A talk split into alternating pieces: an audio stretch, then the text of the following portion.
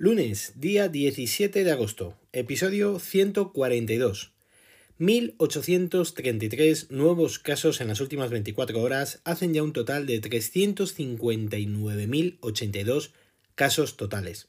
Sin embargo, si tomamos como último dato el total del viernes, que fue de 342.813, la diferencia es de 16.269.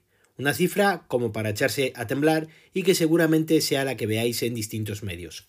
El detalle de los 1.833 nuevos casos es de 389 en Aragón, 344 en País Vasco, 324 en Madrid, 203 en Andalucía, 129 en Cataluña, 92 en Galicia, 78 en Canarias, 60 en Navarra, 48 en Cantabria, 36 en La Rioja, 29 en Castilla y León, 27 en Extremadura, 21 en la Comunidad Valenciana, 18 en Asturias, 15 en Murcia, 9 en Castilla-La Mancha, 5 en Ceuta, 4 en Melilla y 2 en Baleares.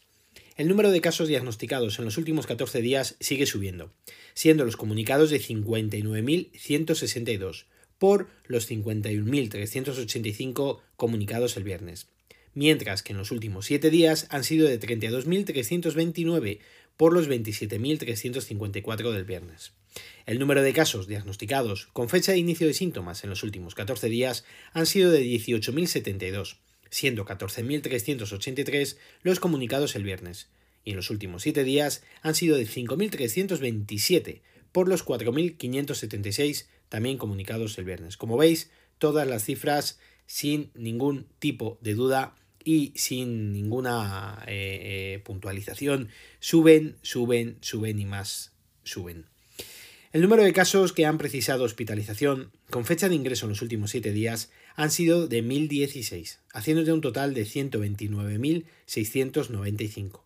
El número de casos que han ingresado en UCI con fecha de ingreso en los últimos 7 días han sido de 56, haciéndose un total de 11.968.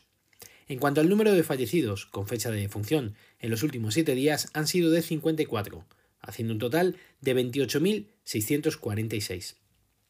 El detalle de los fallecidos es de 23 en Madrid, 6 en Andalucía y Castilla y León, 3 en Galicia, 2 en Aragón, Canarias, Castilla-La Mancha, Comunidad Valenciana, Extremadura, Murcia y Navarra y un fallecido en Cantabria y Cataluña. Según ha comunicado Fernando Simón, actualmente hay 4.124 personas ingresadas en hospitales. 3.650 en camas convencionales y 474 en unidades de cuidados intensivos. Estos datos suponen 529 ingresos hospitalarios más que el jueves. Según ha indicado, no hay una presión excesiva en los hospitales, pero sí que es cierto que algunos de ellos están empezando a observar situaciones de estrés, sobre todo en el personal médico, por el aumento de los casos y el periodo de vacaciones. El problema es que Fernando Simón ha reconocido que las cosas no van como nos gustaría que fueran. También ha alertado de que la situación en Madrid comienza a ser preocupante, aunque con las medidas de control implementadas esperan que se puedan atajar. Y si no, habrá que ver si es necesario tomar medidas más drásticas. También ha estado hablando de las vacunas y ha dicho que en principio puede que haya vacunas en octubre, noviembre o diciembre. Ya sabemos las predicciones de este hombre ha vuelto a incidir en que hay que llegar al inicio de la actividad en septiembre con el nivel más bajo de transmisión posible que podamos, y que la homogeneización de las normas acordadas es algo normal y que ya se estaba estudiando.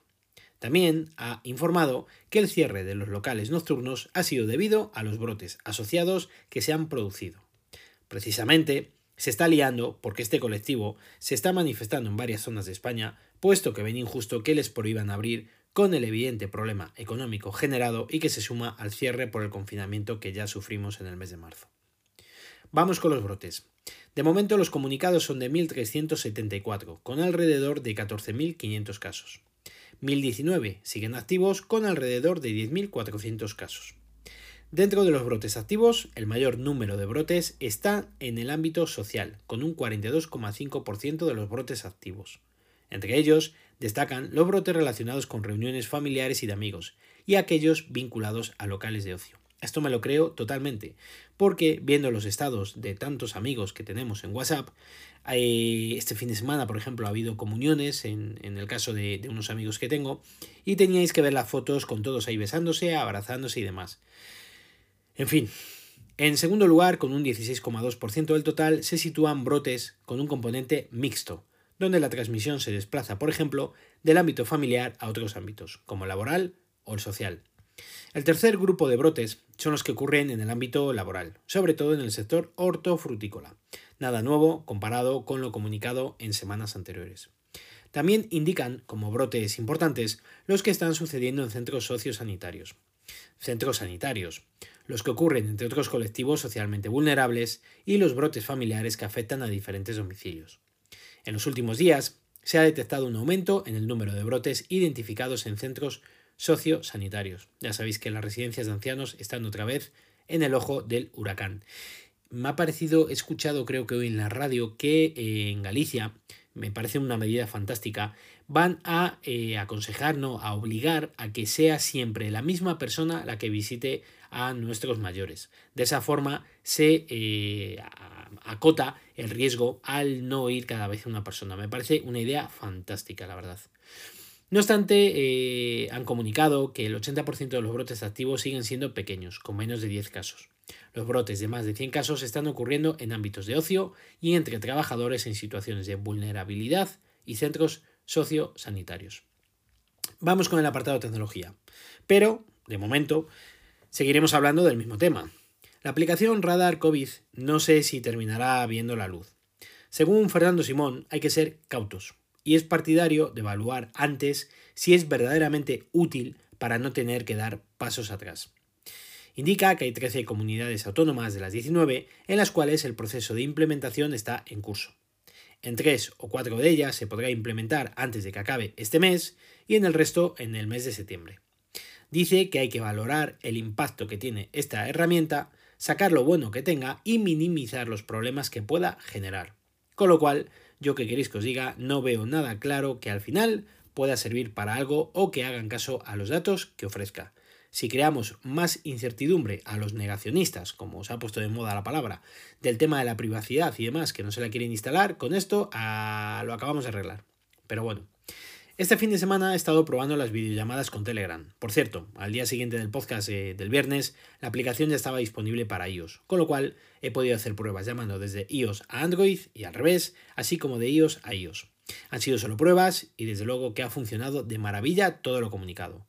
El Picture in Picture, el PIP, el de tener la videollamada, el volverla a activar, el mover la imagen por las cuatro esquinas de la pantalla y poder seguir escribiendo chats, etc. Todo ágil y funcionando a la perfección sin ningún bug aparente.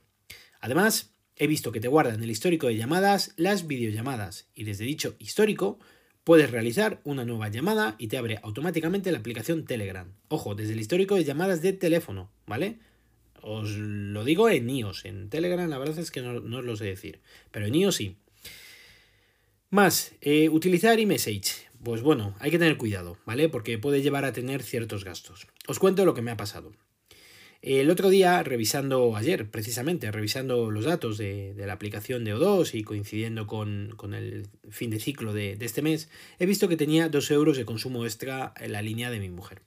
Entonces he llamado a O2 y me han comunicado que es por 2 MMS que ha mandado a un número terminado en unas cifras que son las mías, es decir, lo que me ha mandado a mí. La forma de comunicarme con mi mujer es a través de iMessage. Me gusta mucho y así lo tengo integrado con el iPhone, el Apple Watch y la verdad es que funciona maravilla con CarPlay. Todos los días, cuando se despierta mi hijo, me mandan un mensajito, me graba vídeos, algún que otro sonido.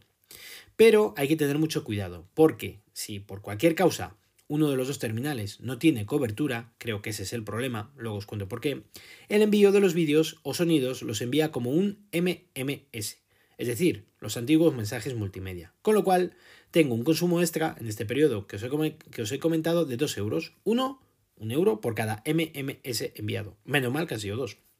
La solución parece sencilla.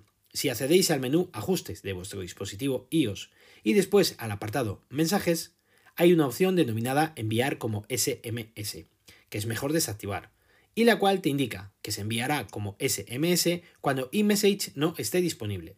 Además, te avisa que puede que el operador te cobre.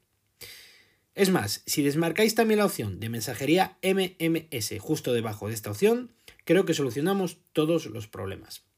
Ya os, ya os, contaré si no me vuelven a venir ningún cargo más. En mi puesto de trabajo hay problemas de cobertura recientes, llevamos así, pues bueno, no sé cuánto llevaremos, por una avería ya localizada en una de las antenas de telefonía. Y creo que esa ha sido la causa de este inconveniente y que en alguno de los mensajes enviados, por lo que sea, no me la han podido entregar como iMessage y le han cobrado los MMS. Así que revisad los ajustes comentados para no llevaros ningún susto. En fin, amigos y amigas, yo creo que por hoy ya está bien. Mañana más y mejor. Si queréis contarme algo, lo podéis hacer al mail elgafaspodcast.com o en Twitter como arroba elgafaspodcast. Recuerda visitar mi blog, os dejo la dirección en las notas del episodio. Se agradecería alguna reseña, sobre todo en Apple Podcast, de 5 estrellas, sería fantástico porque pocos podcasters están grabando en agosto y aquí me tenéis al pie del cañón. Así que venga, un esfuerzo, por favor. Un saludo a todos y muchísimas gracias por vuestro tiempo.